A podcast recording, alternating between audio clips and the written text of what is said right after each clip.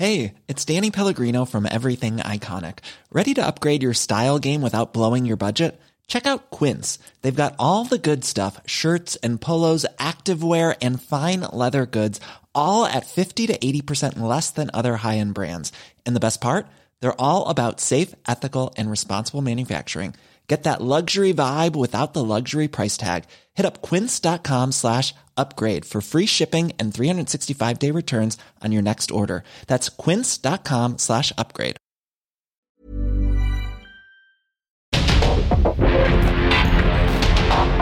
Porque el mundo actual no se entendería sin la economía, las finanzas y los negocios. Acompaña a Mario Maldonado, el columnista de negocios más joven y objetivo del periodismo financiero en su programa. Bitácora de negocios. Sé parte de la fiesta del mueble y la decoración en Expo Mueble Internacional, la feria líder en América Latina.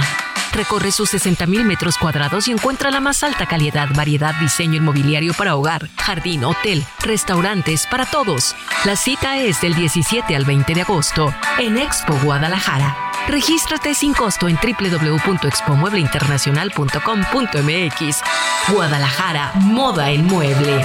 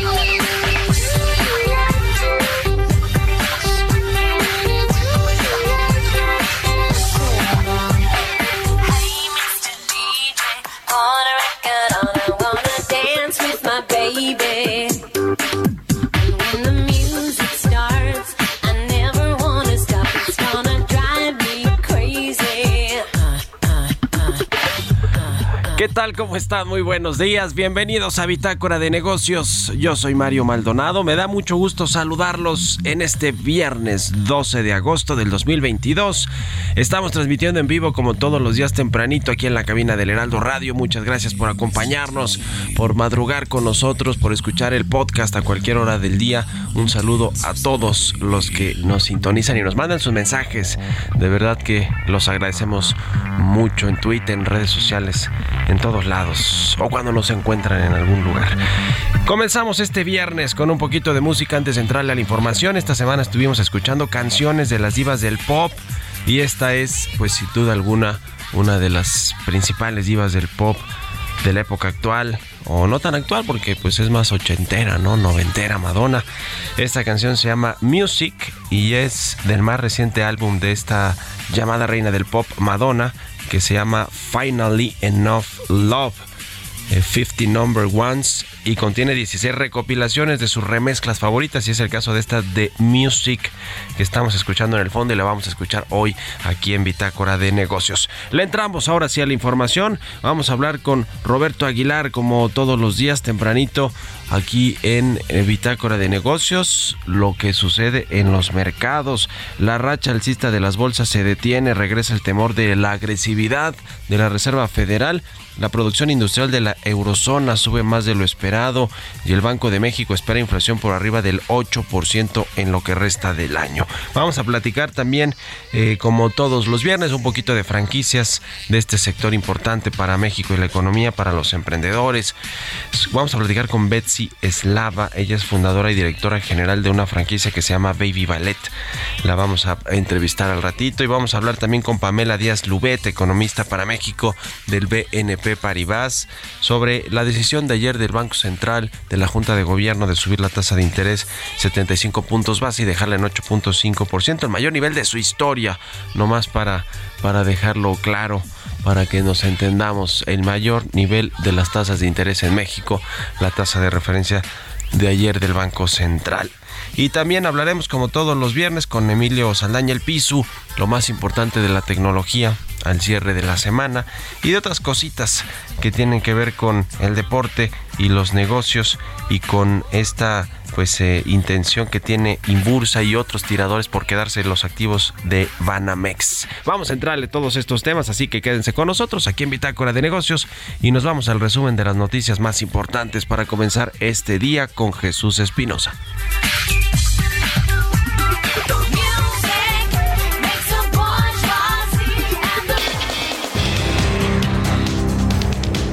El presidente Andrés Manuel López Obrador anunció que a partir de este año limitarán el número de vuelos desde el Aeropuerto Internacional de la Ciudad de México para frenar su saturación. Agregó que comenzarán los trabajos para reforzar los cimientos de la Terminal 2, cuyas obras estarán en manos del gobierno capitalino se van a limitar los vuelos porque está saturado el aeropuerto. Están haciendo el análisis técnico, profesional, para decir ya no se puede, porque no solo son más vuelos de los que pueden operarse en el aeropuerto, sino también más pasaje. La mayor cúpula empresarial de la actividad de viajes, el Consejo Nacional Empresarial Turístico, urgió que si no funciona el Aeropuerto Internacional Felipe Ángeles, que sí sirva el Aeropuerto Internacional de la Ciudad de México. Mientras que José Ángel Gurría, ex secretario general de la Organización para la Cooperación y Desarrollo Económicos, señaló que el Aeropuerto Internacional Felipe Ángeles puede funcionar si el mercado se ajusta a esa nueva realidad de conexiones aéreas.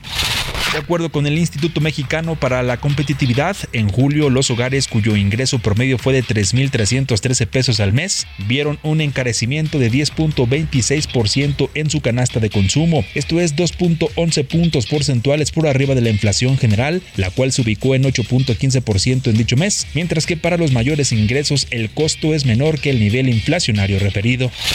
En los primeros seis meses de 2022, el número de juicios favorables al servicio de administración tributaria en sentencia definitiva fue de 47%, de 3.938 casos, siendo esta la cifra más baja de procesos a favor de la autoridad desde 2018.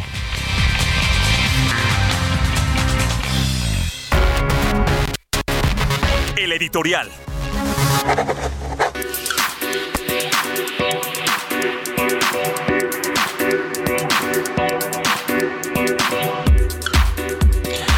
Bueno, pues qué cosa lo que sucede en México con la inseguridad, con la violencia. Yo digo hoy en mi columna del Universal, este México maltrecho en el que estamos viviendo la sociedad mexicana y sobre todo algunos eh, estados de la República, algunas regiones en particular azotadas, sumidas en la inseguridad, azotadas por el crimen organizado.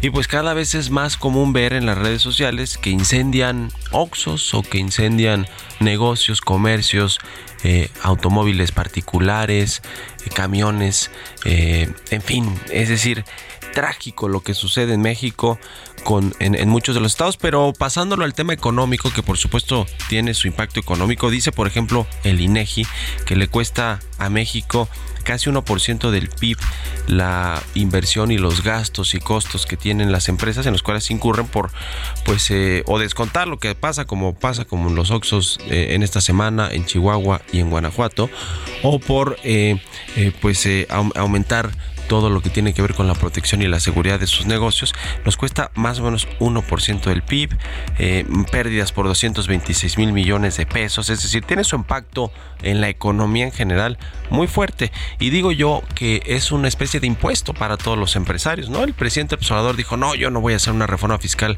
para aumentar las tasas de los impuestos del ISR, del IEPS, del IVA. Por supuesto que del IVA mucho menos, ¿no? Porque es increíblemente antipopular.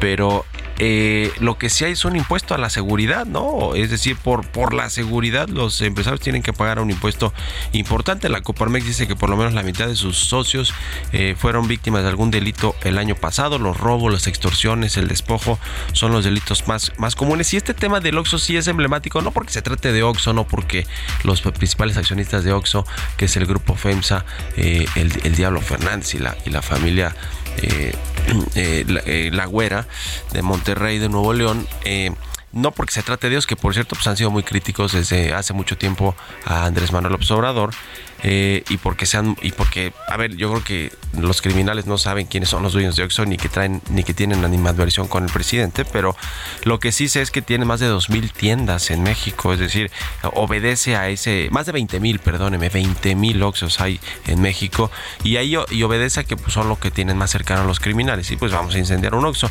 Pero sí eh, le pasa lo mismo a las tiendas y a los comercios de Jalisco del Estado de México a los productores de aguacate en Michoacán a los comerciantes de Chihuahua, de Querétaro, a los vendedores de pollo, tortillas, refrescos en Guerrero. Es decir, el país está incendiado por la violencia y por este costo adicional que en realidad es un impuesto. Es un impuesto por la seguridad que todos los empresarios, ahí sí nadie se salva, porque como aquí en, el IVA nadie nos salvamos, ¿no? Todos lo tenemos que pagar cuando consumimos. Pues eh, ni empresarios micro, pequeños, medianos y grandotes, todos por igual, tienen que pagar este impuesto que es la inseguridad. ¿A ustedes qué opinan? Escríbanme en Twitter, arroba Mario Maldi en la cuenta arroba Heraldo de México. Mario Maldonado en Bitácora de Negocios. Y como todos los viernes hablamos un poquito del sector de las franquicias en México, un sector importantísimo para la economía, para los empleos y para los emprendedores quienes quieren emprender con un nuevo negocio. Hoy eh, me da mucho gusto saludar a Betsy Eslava, ella es fundadora y directora de Baby Ballet, una franquicia interesante, diferente y nos va a platicar, nos va a platicar de ello. ¿Cómo estás, Betsy? Muy buenos días, bienvenida. Hola Mario, muchas gracias. Pues encantada de platicar contigo. Pues de entrada, ¿de qué trata Baby Ballet? Cuéntanos un poquito de tu franquicia. Padrísimo, pues mira, te platico. Mira, Baby Ballet es una escuela, es una academia de danza para niñas pequeñas de año y medio a 14 años. Y pues bueno, tú me preguntabas cómo surge Baby Ballet. Cuando te quiero comentar que, que nace pues del amor por mis hijas. Yo tengo dos hijas, más un hombrecito, pero en el caso de mis hijas, cuando eran muy chiquitas, que tenían año y medio, yo no tenía, o sea, yo, yo las veía muy activas, Mario, o sea, con, muy alegres, eh, que bailaban, como esponjitas que absorbían todo. Entonces, eh, era muy, es muy difícil a esa edad del año y medio, bebé, ¿verdad? Llevarlas, por ejemplo, al básquetbol, al tenis, pues no te la van a aceptar en ningún lugar y son pequeñitos, totalmente activos. Entonces, de ahí surge la idea de crear Baby Ballet, que es una escuela especial para niñas de muy temprana edad. Desde año y medio las recibimos a las chiquitas hasta 14 años. Y bueno, primero pues fue una idea un poco loca, Mario, porque ya sabes que dije, hijo, ya, yo tal vez soy la única que, ve esto, ¿no? De que existe esa necesidad de, de, tener algo para niñas tan pequeñas, bebés, ¿no? Y, y, bueno, abrimos la empresa, ¿verdad? Hace ya, pues ya más de 15 años. Y, y bueno, desde que la abrimos, Mario, pues afortunadamente fue, fue un éxito nos dimos cuenta que venían, pero desde súper lejos las mamás, a, tomar las clases de ballet con sus bebitas de año y medio, ¿no? Y claro, nosotros nos encargamos pues de buscar a toda la persona, a las personas expertas, ¿verdad? Para crear programas de estudio para cada edad de las chiquitas, muy diferente de año y medio, tres años, cinco, siete, hasta los, hasta los quince años, para darle dar esta disciplina tan increíble que es la danza. Y, no solo ballet, porque nos damos cuenta, Mario, que, que pues hay niñas que les encanta el ballet, que son muy rosas, que les encanta todo este tema, pero hay niñas que son pues súper aventureras y entonces es por eso que en Baby Ballet hay 17 disciplinas más. O sea, tenemos danza aérea que se trepan en telas, tenemos hip hop, tenemos hawaiano, danza aérea, hay una gran diversidad, que es lo que queremos siempre, pues ser incluyentes y que, que vengan, que sea un Baby Ballet para todas las niñas, para todos los gustos. Eso es lo que buscamos. Ahora, ¿cómo deciden hacer la franquicia, llevarla a este modelo de negocio? Platícanos un poquito de cuántas franquicias hay, eh, por qué es interesante, es decir, platícale a la audiencia eh, por, qué deciden hacerla así y cuál es el pues valor agregado que tienen en el mercado. Pues fíjate que ahora sí surgió a raíz de que había clientes y había un mercado que nos los pedía. O sea, me acuerdo a la primera persona, nosotros, la primera franquicia fue aquí en Ciudad de México y de inmediato ya no las estaban pidiendo, yo recuerdo en Cuernavaca. Y, y, mira, fue un año, bueno, primero pasaron cinco años en la que nosotros, claro, con un consultor desarrollamos toda la marca, Mario, para que quedara toda perfecta, manualizada y bien, o sea, que, que le dé rentabilidad al inversionista. Y este y de ahí em, empezó boom boom la venta, la verdad, ¿no? Tenemos actualmente más de 70 unidades, estamos aquí en Ciudad de México, en la República Mexicana y también en, en Latinoamérica, o sea, también estamos en Colombia, en Chile, en varias en varias ciudades de Latinoamérica, Mario, Mario sí. Finalmente, Betsy, en un minutito, ¿cómo eh, convive todo este asunto del ejercicio físico o del arte, de, del ballet, con lo que tenemos ahora, que es lo, la digitalización de todo, de las redes sociales, eh, las niñas que cada vez están más pegadas a, los teléfonos móviles? Cuéntanos un poquito de eso que me parece interesante. Ah, sí, no, es algo muy, muy interesante porque después de la pandemia, Mario, nos damos cuenta que regresaron otros clientes, definitivamente, ¿no? Todo cambió. Totalmente un mundo digital donde yo creo que más del 50% de nuestra vida más, es completamente digital. Entonces, imagínate en el caso de las pequeñas que pues totalmente conviven con esta tecnología diariamente. Definitivamente nosotros como marca nos tuvimos que adaptar absolutamente tanto en redes como eh, al dar la clase, incluso tuvimos que hacer nuevas metodologías, por ejemplo en el caso de la gamificación, para que las niñas se pudieran adaptar a este nuevo entorno tecnológico, o más bien nosotros como empresa, las niñas, porque los clientes van bárbaro.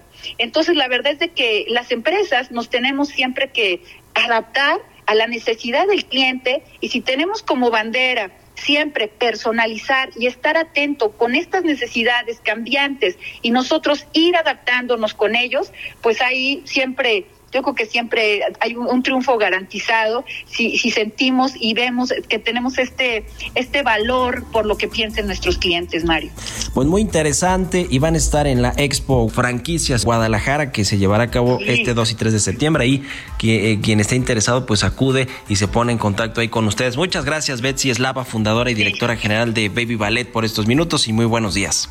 Muchas gracias a ti Mario, bonito día. Hasta luego. Participa en el reto Actinver 2022, el evento de México más grande para formar inversionistas. Aprende finanzas personales de la mano de expertos y vive una experiencia única. Además podrás ganar hasta 500 mil pesos. Regístrate en retoactinver.com y obtén 20% de descuento más una masterclass gratis. Hazlo ahora porque estos beneficios solo estarán disponibles hasta el 28 de agosto. Aprende, practica y gana con el reto Actinver 2022. Economía y mercados.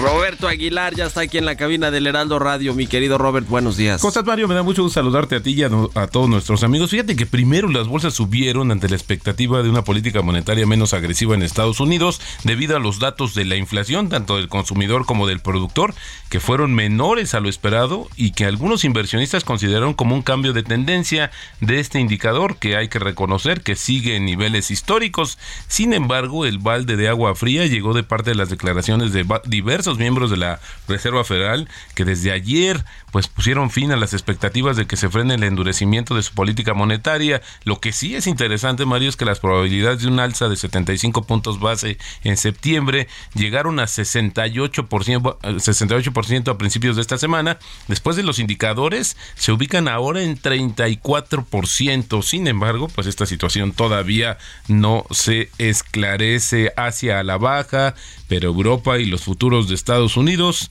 en terreno positivo. La economía británica se contrajo menos de lo que se temía en junio eh, cuando se esperaba que los días festivos mermaran la producción, aunque los sectores más expuestos a la inflación, como es el caso del comercio minorista y, la restauración, tuvieron dificultades. Sin embargo, la producción del segundo trimestre en su conjunto siguió contrayéndose y se prevé que Reino Unido entre en una larga recesión a finales del año ante el aumento de la inflación y también de las tasas de interés. Ayer los precios del petróleo subieron más de 2 dólares después de que la Agencia Internacional de Energía elevó su pronóstico de crecimiento de la demanda de petróleo para este año debido a que el aumento de los valores del gas natural llevaba a algunos consumidores a cambiarse al petróleo. En sentido contrario, la Organización de Países Exportadores de Petróleo, la OPEP, recortó su pronóstico de crecimiento de la demanda mundial de petróleo para este año, citando el impacto económico de la invasión de Rusia y Ucrania, la alta inflación y los esfuerzos para contener la pandemia. Y hablando de la pandemia,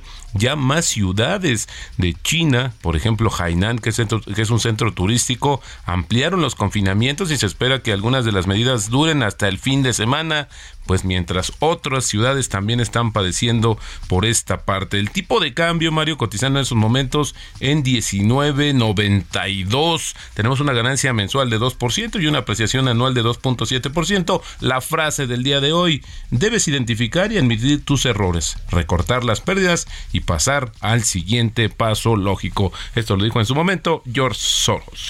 Gracias, mi querido Robert. Nos vemos al ratito en la televisión. Gracias, Mario. Muy buenos días. Roberto Aguilar síganlo en Twitter, Roberto AH. Vámonos a una pausa y regresamos aquí a Bitácora de Negocios.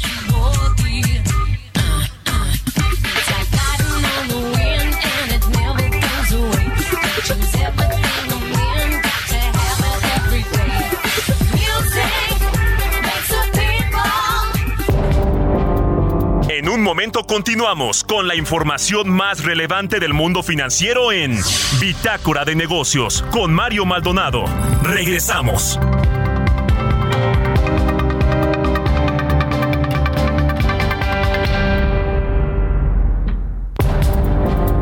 Estamos de vuelta en Bitácora de Negocios con Mario Maldonado.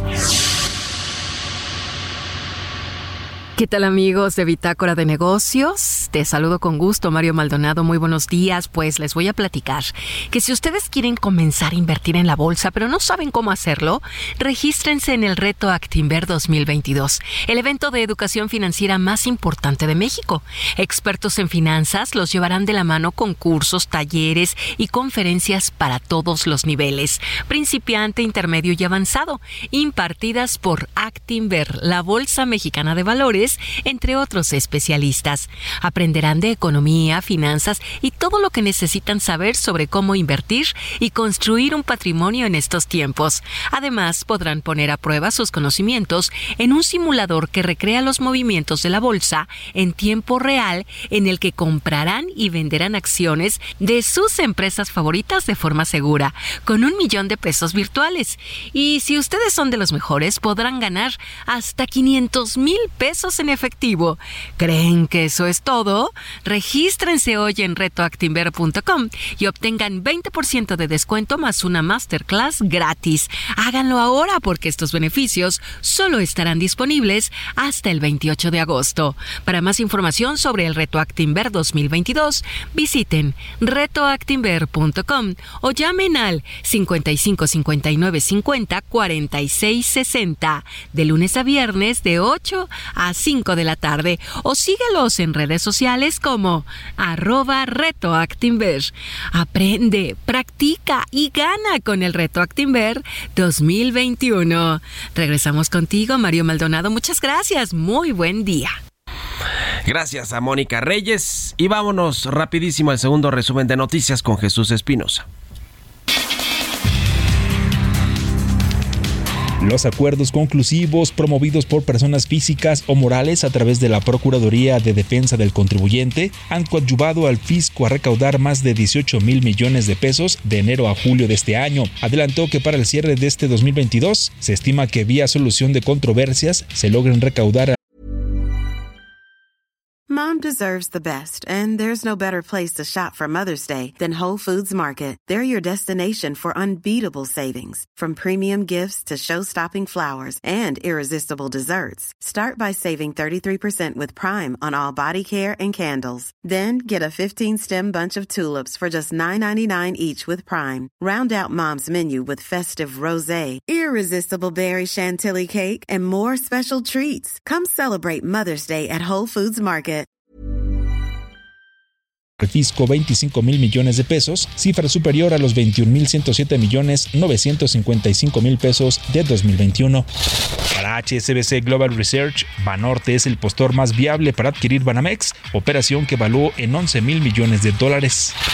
Gobernador de Nuevo León, Samuel García, entregó el proyecto de la nueva constitución al Congreso del Estado, el cual fue aprobado en primera vuelta por las diputadas y diputados. Previo a la entrega del documento de la nueva Carta Magna, el gobernador señaló que en él se incluyen derechos que priorizan el cuidado del agua, la protección de las mujeres y el adulto mayor, así como la movilidad sustentable, entre otros rubros. Declaró que la oportunidad de una nueva Carta Magna en la entidad será ejemplo en materia jurídica en todo el país.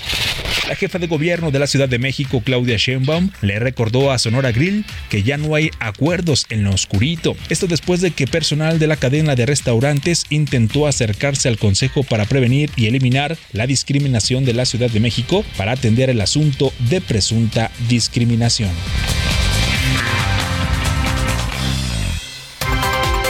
Entrevista.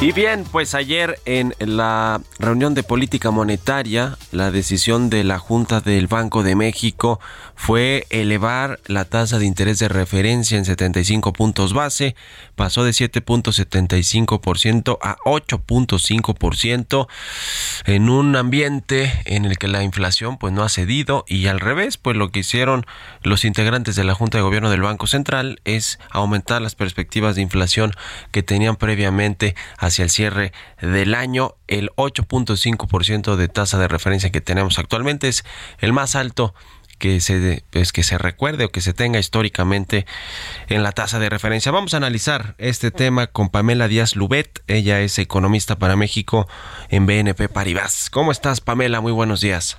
Hola, Mario. Muy buenos días. Muy bien. ¿Y tú? Bien, muchas gracias. Pues esperaba un alza de 75 puntos base. Algunos decían incluso pueden irse hasta el, eh, un punto eh, eh, completo, ¿no? Es decir, aumentar la tasa todavía más que esto fueron más conservadores, pero, pero sí estuvieron en sintonía todos, fue una decisión unánime. ¿Cómo lees este asunto y cómo pues va a, impactar el tema de los precios y la economía?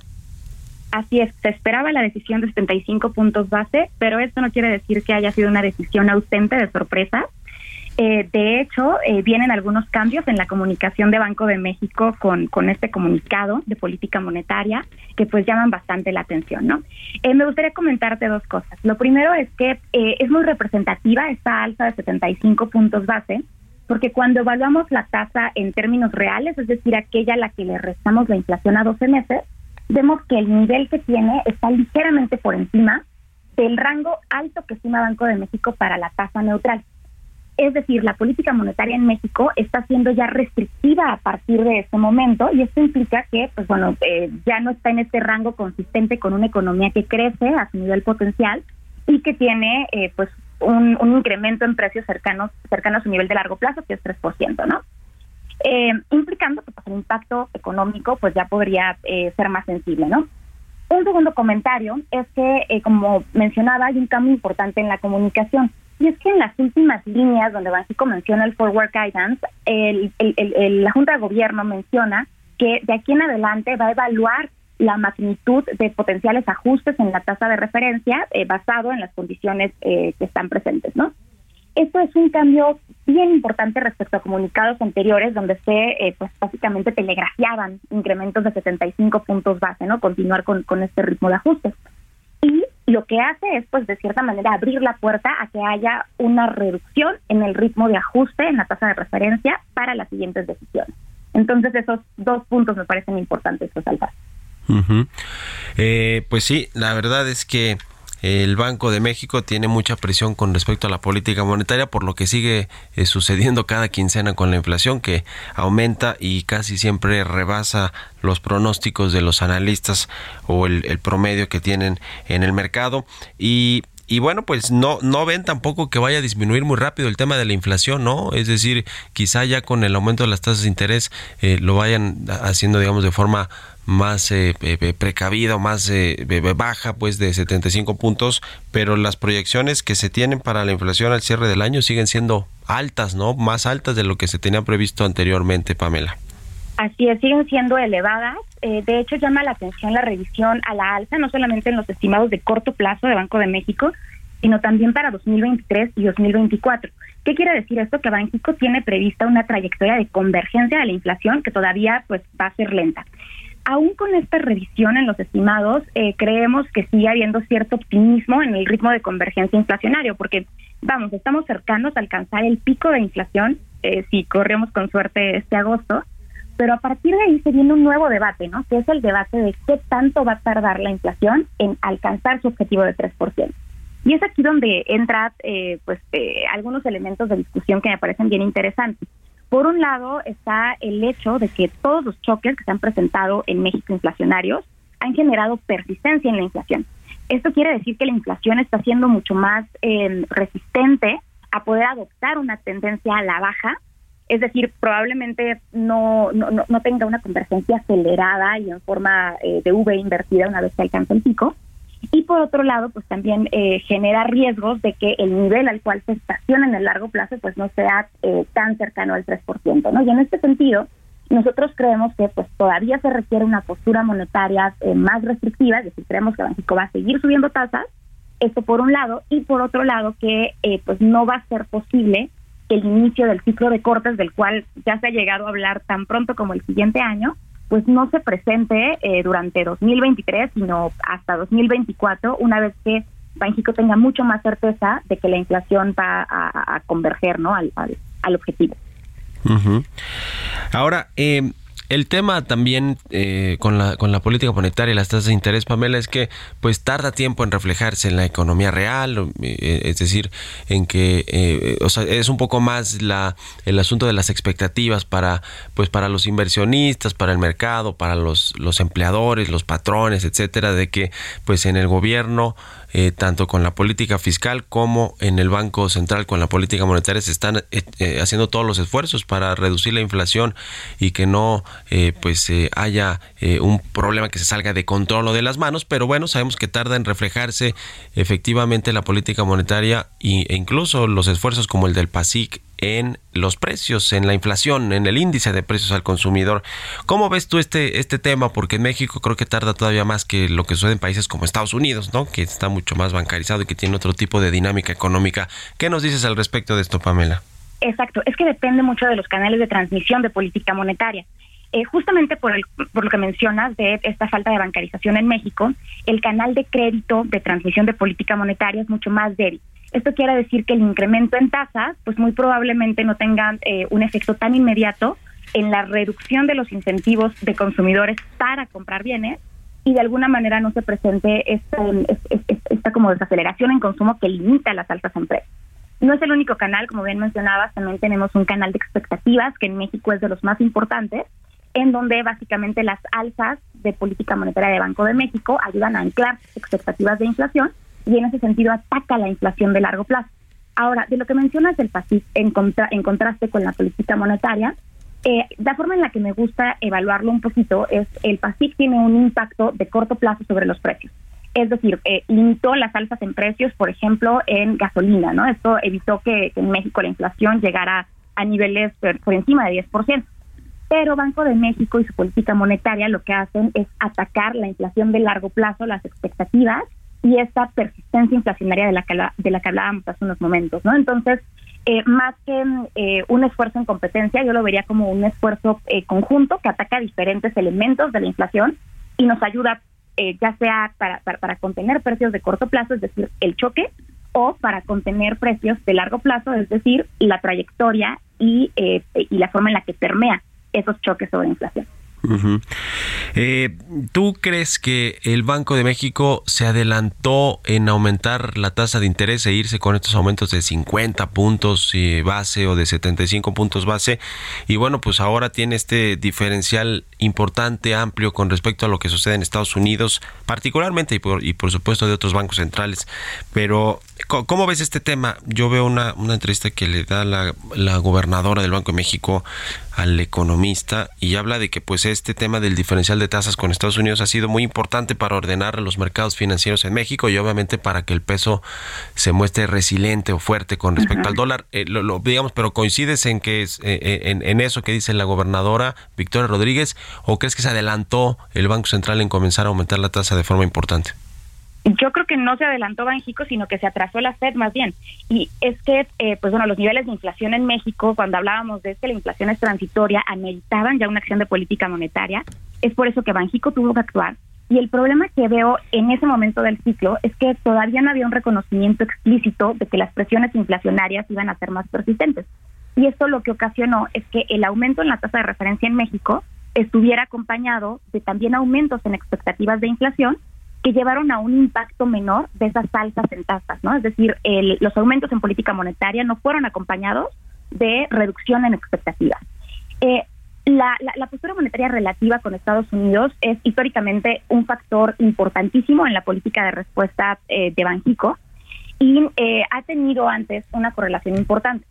Sin embargo, me parece que un elemento crucial para poder garantizar la estrategia de salida de Banxico del ciclo económico es sí em, romper un poco con la FED hacia final de ciclo. De otra manera, como tenemos estos desfases en los ciclos em, de política monetaria, pues Banxico quizás se ve obligado a seguir subiendo cuando la FED está subiendo y si en México ya tenemos una trayectoria de inflación a la baja, pues esto no lo, no lo ameritaría, ¿no? Entonces es bien importante como evaluar todos los elementos que están en juego dentro de la función de respuesta de política monetaria, llámese la FED, llámese inflación, para poder eh, tener un ajuste apropiado a la trayectoria de, precios. Un comentario brevísimo es que en el comunicado eh, por un lado, están actualizando a la alza las expectativas de inflación, siguen viendo el, el, el, balance de riesgos inflacionarios deteriorado significativamente, y por otro lado se adelanta este ajuste de precios, perdón, este, este, este ajuste en el alza de, de, tasas. Esto lo que nos dice es que muy probablemente Banxico va a seguir siguiendo a la FED de corto plazo. Pues muy interesante. Muchas gracias, como siempre, por estos minutos para el Heraldo Radio aquí en Bitácora de Negocios. Pamela Díaz Lubet, economista para México de BNP Paribas. Muchas gracias y muy buenos días. Al contrario, muchas gracias. Buen viernes. Hasta luego, igualmente. 6 con 45 en puntito. Vámonos con las historias empresariales. Historias empresariales. Pues la carrera para adquirir los activos de Citibanamex en México continúa y el Bank of America, este banco de inversión, señaló que Inbursa tiene ventajas por encima de Banorte para adquirir Banamex. Esta institución tiene un sólido desempeño en el precio de sus acciones, le pertenece al ingeniero Carlos Slim y pues si se funcionan, no tendría por qué haber tantos despidos, que es lo que quiere el presidente, ¿no? Que no se quede mucha gente sin trabajo porque pues pueden hacer más economías de escala que las que pueden hacer con Banorte, que son pues es un banco grandotote igual que Citibanamex, en fin, nos platica de todo esto Giovanna Torres. De acuerdo con un análisis de Bank of America, Inbursa tiene ventajas por encima de Banorte para buscar adquirir Banamex, institución que se encuentra en proceso de venta desde enero pasado por parte del estadounidense Citigroup.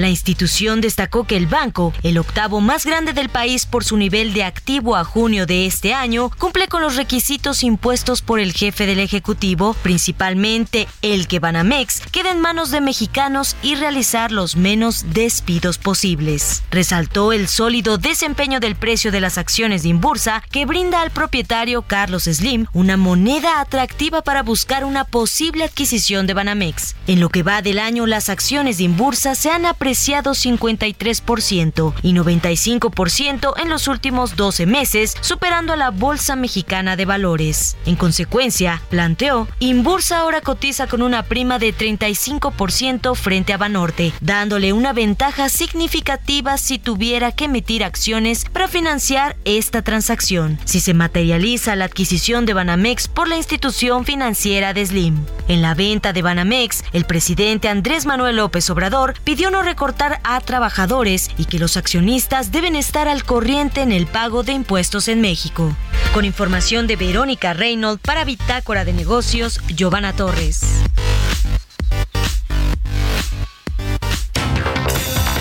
Tecnología.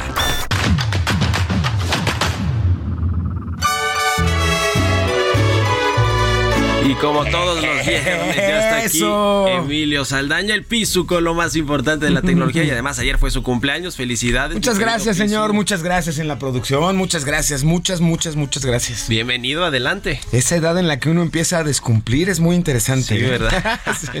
Muy feliz viernes. Oigan, más privacidad, más protección y más control pareciera ser el nuevo mantra de WhatsApp.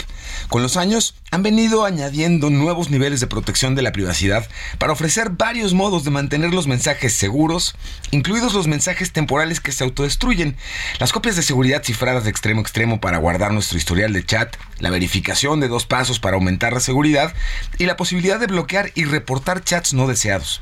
Esta semana, WhatsApp presentó varias funciones de privacidad nuevas que ofrecen aún más niveles de protección orientados a brindar más control sobre los mensajes. Todo esto forma parte del trabajo que hacemos para proteger nuestras conversaciones en WhatsApp. Fíjense, podemos ahora salir de los grupos en silencio que está disponible ya en México. Yo no sé, mi querido Mario, pero pocas cosas tan desoladoras como terminar una junta de trabajo y que esta termine con alguien diciendo, pues hacemos un grupito en WhatsApp, ¿no? y nos ponemos de acuerdo, bueno, ya van a poder salir en silencio exactamente. Otro, Tengo ya decenas y decenas de grupos de pues WhatsApp. Van a poder salirse sin que los demás lo noten a partir de esta semana. Ya lo pueden hacer eh, en WhatsApp sin mayor problema. También podemos elegir, y esto está interesante, quién puede ver cuando estamos en línea y disponible y quién no. Y hay jefes que no entienden la diferencia entre día, noche y lunes a viernes y sábado y yo Creo que, yo creo que esa característica, esa función es la mejor, ¿eh? Yo creo que está muy buena porque es como de, ok, pues estoy o no estoy en línea. Tú manda el mensaje si no me ves en línea, pero ya es distinto. Y también la posibilidad de bloquear la captura, de, el, evitar tomarle un pantallazo a nuestro teléfono cuando se envían fotografías de visualización única, esta función que tiene WhatsApp, que es interesante si no la conocían rápidamente. Puedes enviar una fotografía o información, un mensaje, pero es finito, va a durar prácticamente el tiempo en el que se abre el mensaje es leído por la otra parte y se elimina. Y en el caso de fotografías, la función de WhatsApp impide que le tomes un pantallazo. Por otro lado, Elon Musk ha desafiado ahora al, CEO de Twitter a echarse un debate público, obviamente en Twitter, ¿dónde más?, acerca de los bots, después de que sus abogados presentaran un argumento de 165 páginas sobre por qué ya no quiere seguir adelante con el acuerdo de compra de 44 mil millones de dólares Musk sugirió discutir las cosas en público. A través de Twitter, ¿dónde más? Musk publicó lo siguiente. Por la presente o por medio de la presente, desafío a Arag Agrawal a un debate público sobre el porcentaje de bots en Twitter. Proclama Musk a los 102 millones de miembros de su foro que le demuestre al público que Twitter tiene el menos del 5% de usuarios diarios falsos o no deseados. Enseguida, al más puro estilo de Elon Musk, organizó también una encuesta en Twitter en la que preguntó a sus seguidores si consideraban en el argumento de Twitter de que menos del 5% de sus usuarios activos fueran spam o falsos. Las dos opciones con el sí o con el no permitieron las siguientes respuestas. 822 mil participantes, 64.9% consideran que no. Twitter no tiene menos del 5% de cuentas falsas. Y finalmente les dejo esta noticia, señor perros robot, ustedes los ubican, los han visto en videos ahí brincando y haciendo piruetillas. Pues bueno, la estación de la Fuerza Espacial de Cabo Cañaveral pronto podría estar bajo la atenta mirada electrónica de esta versión distópica del mejor amigo del hombre. Anunciaron recientemente unas pruebas y demostración en el que estarían utilizando perros robots para patrullar Cabo Cañaveral, así que, híjole, me quedó Mario. Este es, es de película de ciencia ficción, pero de estas de las que se fue mal, ya sabes, ¿no? Se desarrolló muy feo feo, sí, exactamente. Mientras que no hayan todavía perros, robots, pero para ser nuestras mascotas, creo que estamos bien, ¿no? Y particularmente mientras no tengamos dueños especialmente este pues enamorados y encariñados con el perro robot, ¿no? Bueno, sí. Gracias, mi querido Piso. Buen fin de semana, señor. Y buen feliz cumpleaños también. Muchas gracias, muchas gracias. Emilio Saldaña, el Piso. Vámonos a otra cosa, 6.52. Los números y el deporte.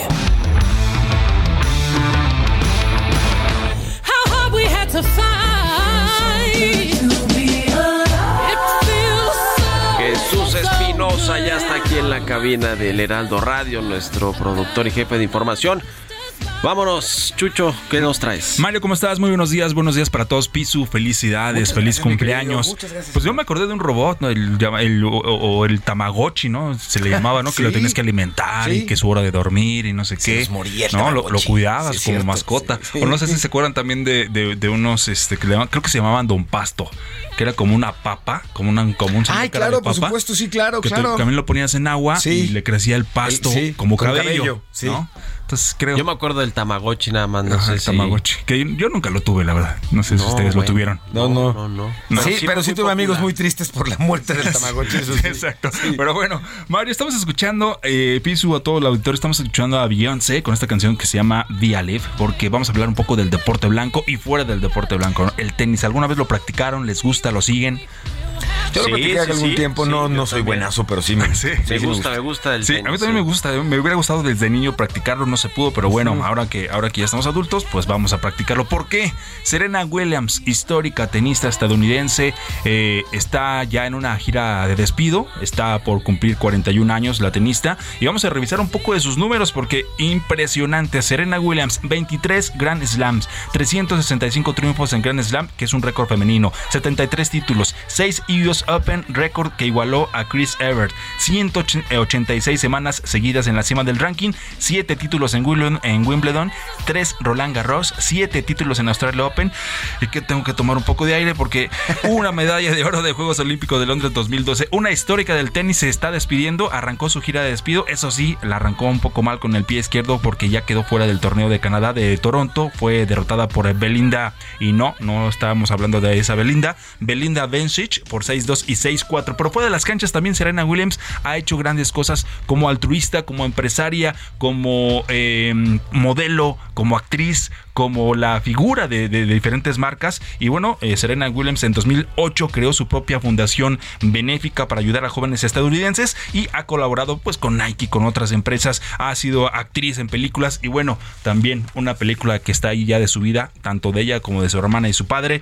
El efecto, el efecto o el método Williams, que de hecho ganó el Oscar el actor, el actor eh, Will Smith por esta película. Así que bueno, pues ahí está Serena Williams que está en su gira de despido. Será el US su último torneo el próximo mes. Eh, arranca el 29 de agosto este torneo. Gracias Jesús, gracias Piso y gracias a todos ustedes por habernos acompañado aquí en Bitácora de Negocios. Se quedan con Sergio Lupita. Muy buenos días. Gracias.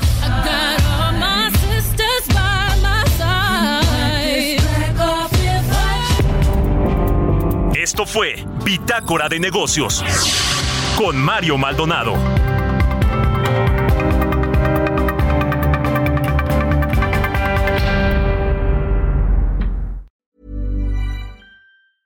Mom deserves the best, and there's no better place to shop for Mother's Day than Whole Foods Market. They're your destination for unbeatable savings, from premium gifts to show-stopping flowers and irresistible desserts. Start by saving 33% with Prime on all body care and candles. Then get a 15-stem bunch of tulips for just $9.99 each with Prime. Round out Mom's menu with festive rosé, irresistible berry chantilly cake, and more special treats. Come celebrate Mother's Day at Whole Foods Market.